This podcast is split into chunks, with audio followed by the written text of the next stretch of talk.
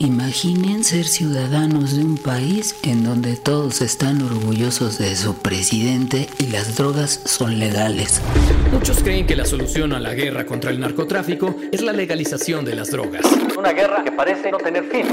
Pero, ¿qué pensarías si supieras que en 1940 todas las drogas fueron legales en México? Y ya están tan acostumbrados al desmadre del narco que ya no se pueden imaginar una historia de drogas sin tantos muertos.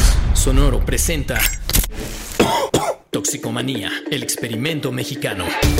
La insólita historia de la legalización de las drogas en 1940 y el brillante científico mexicano que estuvo a punto de arruinar el imperio del narcotráfico. Este es el seminario del doctor Leopoldo Salazar Viniegra. Protagonizada por Luis Gerardo Méndez. ¿Quién aquí está esperando el próximo fin de semana para envenenarse mientras juega dominó?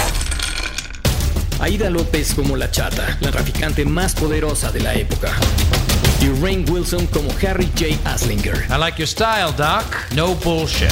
el primer zar antidrogas. Señor presidente, ¿cómo puedo razonar con un sujeto con la mente tan estrecha? Un podcast sobre drogas, criminales y políticos desde una perspectiva totalmente distinta. ¿Quieren saber cómo estuvo la legalización del 40?